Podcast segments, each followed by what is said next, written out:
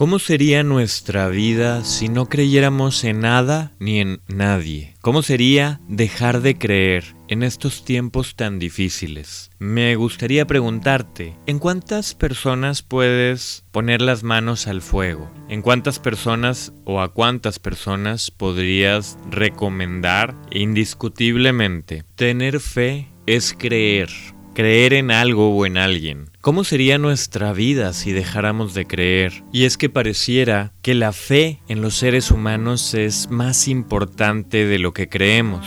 Y no hablo de religión, hablo de creer tal vez en un ser supremo, de creer en un líder, de creer en las personas, o tal vez de creer en la paz, en la humanidad, en la bondad de creer en el amor. ¿Qué ocurre cuando las personas perdemos la fe? En consecuencia, perdemos esperanza. Y la desesperanza tiene que ver con depresión, con desánimo. Porque ¿quién soy yo cuando no puedo estar con el otro o con la otra? Y por, por, otro lado, ¿quién soy yo cuando vivo permanentemente en estado de alerta? Siempre defensivo, siempre defensiva de lo que pudiera llegar a ocurrir.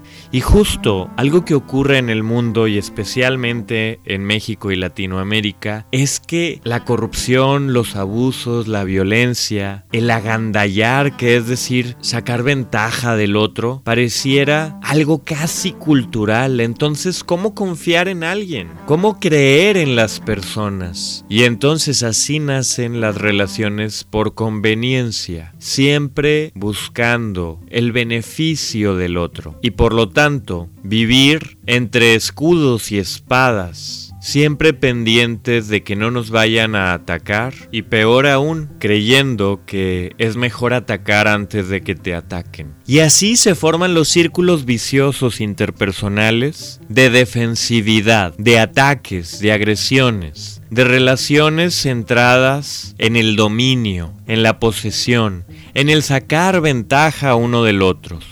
Y en el mejor de los casos, siendo lo que voy a decir lo mejor dentro de lo peor, ganar, ganar. Esto que suena bastante negociable, pareciera un buen negocio, ganas tú, gano yo. Pero ¿cuál es el botín? ¿Qué es lo que te vas a llevar tú y qué es lo que me va a tocar a mí? Las relaciones humanas no son relaciones objetales, no tienen que ver con objetos, sino con sujetos. Tienen que ver con ponernos vulnerables, con abrirnos, perdiendo el miedo a salir lastimados, ponernos vulnerables, expuestos a que los demás nos defrauden, porque sólo así, poniéndonos vulnerables, podremos abrirnos y generar una conexión que valga la pena, una conexión tan fuerte que nos llene lo más profundo, que nos llene desde adentro, no por lo que recibo, sino por lo que doy. Porque en el dar ya está el recibir, pero no desde el otro, no desde la otra persona, sino desde uno mismo, como un manantial interno que jamás se agota, que mientras más agua comparte, más se llena a sí mismo y más tiene para dar. ¿Cómo ves? ¿Me crees? Perder la fe nos lleva a perder la esperanza en algo mejor y sería como un proceso de empezar a morir muy lentamente. Pero ¿qué pasa? ¿Qué hace que las religiones cada vez tengan menos seguidores, que cada vez se ordenen menos sacerdotes, que cada vez haya menos personas interesadas de manera noble en la política, en puestos públicos, no para servirse de los demás, sino para servir al otro, a la otra. ¿Qué pasa? Que cada vez confiamos menos, incluso en Dios, o en nuestra familia, o en los líderes políticos, en los maestros y las maestras. Hasta llegamos a dejar de creer en los médicos bueno, pues es que ha habido muchas personas sacando ventaja de su posición de poder. Desde el médico, el líder religioso, el líder político. Y si en ellos dejamos de creer, entonces ¿en qué vamos a creer? Les comparto una anécdota que me contó una prima mía que vive en Inglaterra. Ella tiene ya más de 20 años viviendo allá, terminó la universidad en Londres, radica desde hace mucho tiempo ahí y se dedica a derecho. Es abogada. Ella me platica que hace mucho tiempo, hace algún tiempo, un abogado llegó a un departamento anunciado para renta. Al preguntar por el departamento, la rentera le dice que ya estaba separado. Y él le dice, no, por favor, es que de verdad que este departamento me encantaría poderlo rentar porque estoy cerca de mi trabajo, es justo lo que estoy buscando. Réntamelo a mí. Yo soy abogado, no te voy a quedar mal. Y entonces la rentera lo escucha y decide rentárselo a esa persona. Seis meses después, el inquilino se va sin respetar el acuerdo de un mínimo de renta en el año por lo que la señora decide demandarlo.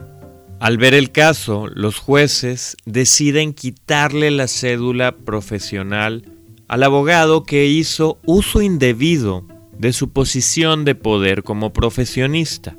Y la argumentación, porque fue un tema muy sonado, había personas argumentando que era una exageración, que era una sanción desproporcionada el quitarle la cédula profesional y, prohibirle ejercer como abogado. Y por otro lado había quienes decían que eso era importante porque cómo era posible que usara su profesión para sacar ventaja en, un, en una negociación tan simple.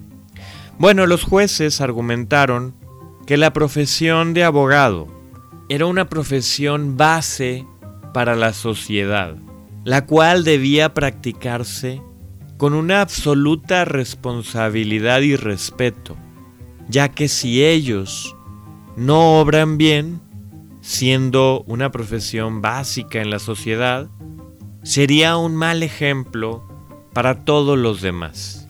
Esto implica una fuerte carga para quien se decida a estudiar esta profesión de abogados. Pero el argumento es interesante. Si los abogados no son confiables, entonces ¿en quién vamos a confiar? Si los médicos no son confiables, entonces ¿en quién vamos a confiar? Si un paciente no puede confiar en su terapeuta, ¿en quién vamos a confiar? Si una persona no puede confiar en un líder religioso, ¿en quién vamos a confiar? Si no puedo confiar en mi propia madre o en mi propio padre, ¿en quién voy a confiar?